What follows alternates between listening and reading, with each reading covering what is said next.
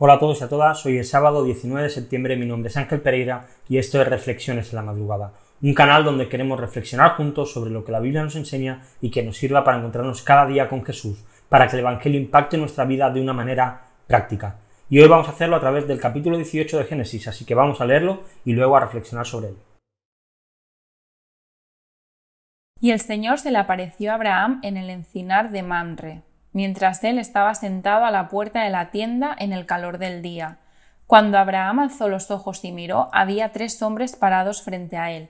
Al verlos, corrió de la puerta de la tienda a recibirlos, y se postró en tierra, y dijo Señor mío, si ahora he hallado gracia ante sus ojos, le ruego que no pase de largo junto a su siervo, que se traiga ahora un poco de agua, y lávense ustedes los pies, y reposen bajo el árbol yo traeré un pedazo de pan para que se alimenten y después sigan adelante, puesto que han visitado a su siervo. Haz así como has dicho, dijeron ellos. Entonces Abraham fue deprisa a la tienda donde estaba Sara y dijo Apresúrate a preparar cuarenta litros de flor de harina, amásala y haz tortas de pan. Corrió también Abraham a la vacada y tomó un becerro tierno y de los mejores, y se lo dio al criado, que se apresuró a prepararlo. Tomó también cuajada, leche y el becerro que había preparado, y lo puso delante de ellos. Mientras comían, Abraham se quedó de pie junto a ellos bajo el árbol. Entonces ellos le dijeron ¿Dónde está Sara, tu mujer? Allí en la tienda, les respondió. Y uno de ellos dijo Ciertamente volveré a ti por este tiempo el año próximo, y Sara, tu mujer, tendrá un hijo. Y Sara estaba escuchando a la puerta de la tienda que estaba detrás de él. Abraham y Sara eran ancianos, entrados en años, y a Sara le había cesado ya la costumbre de las mujeres. Sara se rió para sus adentros, diciendo ¿Tendré placer después de haber envejecido siendo también viejo mi señor? Y el Señor dijo a Abraham ¿Por qué se rió Sara diciendo concebiré en verdad siendo yo tan vieja? ¿Hay algo demasiado difícil para el Señor? Volveré a ti al tiempo señalado, por este tiempo el año próximo, y Sara tendrá un hijo. Pero Sara lo negó, porque tuvo miedo, diciendo No me reí, no es así, sino que te has reído, le dijo el Señor. Entonces los hombres se levantaron de allí y miraron hacia Sodoma. Abraham iba con ellos para despedirlos. Pero el Señor dijo ¿Ocultaré a Abraham lo que voy a hacer? Porque ciertamente Abraham llegará a ser una nación grande y poderosa, y en él serán benditas todas las naciones de la tierra y yo lo he escogido para que mande a sus hijos y a su casa después de él, que guarden el camino del Señor, haciendo justicia y juicio, para que el Señor cumpla en Abraham todo lo que él ha dicho acerca de él. Después el Señor dijo, el clamor de Sodoma y Gomorra ciertamente es grande, y su pecado es sumamente grave. Descenderé ahora y veré si han hecho en todo conforme a su clamor, el cual ha llegado hasta mí, y si no, lo sabré. Entonces los hombres se apartaron de allí y fueron hacia Sodoma, mientras Abraham estaba todavía de pie delante del Señor. Y Abraham se acercó al Señor y dijo ¿En verdad destruirás al justo junto con el impío? Tal vez haya cincuenta justos dentro de la ciudad. ¿En verdad la destruirás y no perdonarás el lugar por amor a los cincuenta justos que hay en ella? Lejos de ti hacer tal cosa matar al justo con el impío, de modo que el justo y el impío sean tratados de la misma manera. Lejos de ti, el juez de toda la tierra, ¿no hará justicia? Entonces el Señor le respondió, Si hay en Sodoma cincuenta justos dentro de la ciudad, perdonaré a todo el lugar por consideración a ellos. Y Abraham respondió, Ahora que me he atrevido a hablar al Señor, yo soy polvo y ceniza. Tal vez falten cinco para los cincuenta justos ¿Destruirás por los cinco a toda la ciudad? Y el Señor respondió, No la destruiré si hallo allí cuarenta y cinco. Abraham le habló de nuevo, Tal vez se hallen allí cuarenta. Y él respondió, No lo haré, por consideración a los cuarenta. Y entonces Abraham dijo, No se enoje ahora el Señor, y hablaré. Tal vez se hallen allí treinta. No lo haré si hallo allí treinta, respondió el Señor. Y Abraham dijo, Ahora me he atrevido a hablar al Señor. Tal vez se hallen allí veinte. Y él respondió, No la destruiré por consideración a los veinte. Entonces Abraham dijo, No se enoje ahora el Señor, y hablaré solo esta vez. Tal vez se hallen allí diez. No la destruiré por consideración a los diez, respondió el Señor. Tan pronto como acabó de hablar con Abraham, el Señor se fue y Abraham volvió a su lugar. es muy gracioso cuando un niño pequeñito de 2, 3 años quiere hacer alguna cosa y, lo ves como de refilón, de, de, reojo, va viendo si su madre le ve, si su madre le vigila para poder hacer aquello que sabe que no tiene que hacer.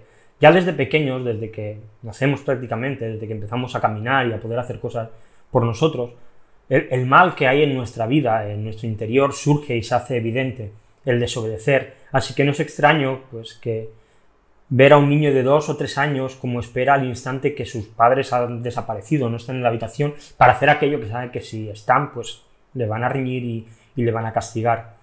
Y en el momento en que, en que el padre viene y le dice, oye, has tocado aquí, si, si él sabe que su padre no lo ha visto, siempre van a negarlo, siempre van a decir que ellos no han hecho nada, que eso ha pasado por casualidad, siempre van a tener una excusa, pero sus padres son más listos y, no hay escapatoria posible para el niño, no van a conseguir engañar a sus padres, así que le reñirán y, le castigarán pues, con lo que ellos consideren si hace falta.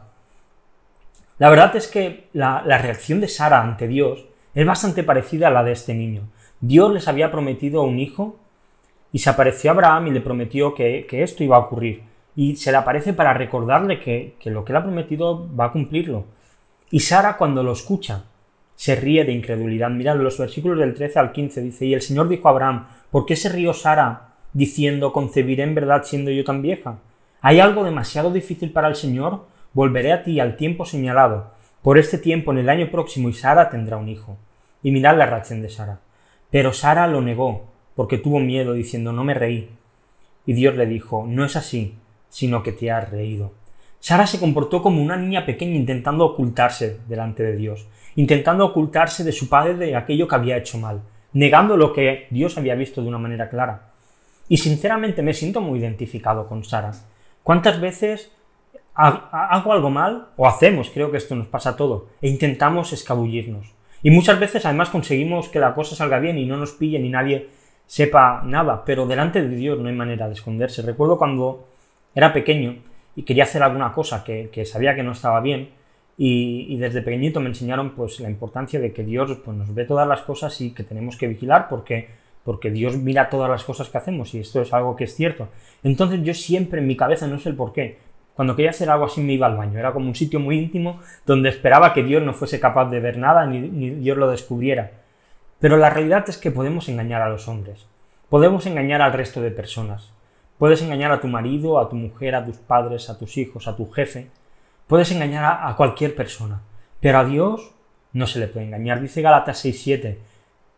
No se dejen engañar. De Dios nadie se burla.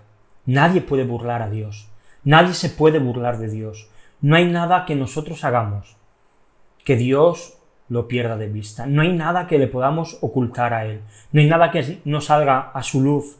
Dice el dicho popular, que se pilla antes a un mentiroso que a un cojo. Las mentiras pueden tener su recorrido en esta tierra, pero acaban generando más y más y más y más mentiras. Debemos ser conscientes de nuestros actos, ser capaces de reconocer cuando nos equivocamos y decir, pues sí, mira, esto lo he hecho mal, en esto me he equivocado. Dice Proverbios 28 y 17, el que encubre sus pecados no prosperará, pero el que los confiesa y los abandona hallará misericordia. Así que aquellos que confiesan, que reconocen que han hecho las cosas mal y abandonan ese camino, reciben misericordia. Nada de lo que hagamos, nada es tan grave como para no poder recibir perdón. A veces recibiremos por la recompensa mala, la consecuencia de aquello que hemos hecho, pero la misericordia de Dios nos alcanzará. Cuando nos arrepentimos y abandonamos el pecado, Dios sigue siendo fiel. Y gracias a la muerte de Jesús en la cruz, encontramos restauración completa, encontramos relación restaurada con el Padre, y por lo tanto podemos seguir viviendo en el gozo y la alegría de la salvación, porque nos hemos, sido perdonados. Y déjame hacerte dos preguntas, como siempre. La primera de ellas, ¿qué cosas estás ocultando? Y vas a llevar arrepentido a Dios y vas a dejar de hacer hoy mismo. Y la segunda, la misericordia de Dios es un regalo maravilloso. ¿De qué manera puedes responder tú en agradecimiento a este regalo? Y como siempre te dejo unos textos para leer, Éxodo del capítulo 9 al capítulo 12 y nada más, hasta aquí la reflexión de hoy. Si te ha gustado el vídeo, pues dale a like, suscríbete al canal si no lo has hecho, dale a la campanita para que te notifique cuando haya un nuevo vídeo y volvemos mañana, mañana no, hoy es sábado, volvemos el próximo lunes con una nueva reflexión. Hasta luego.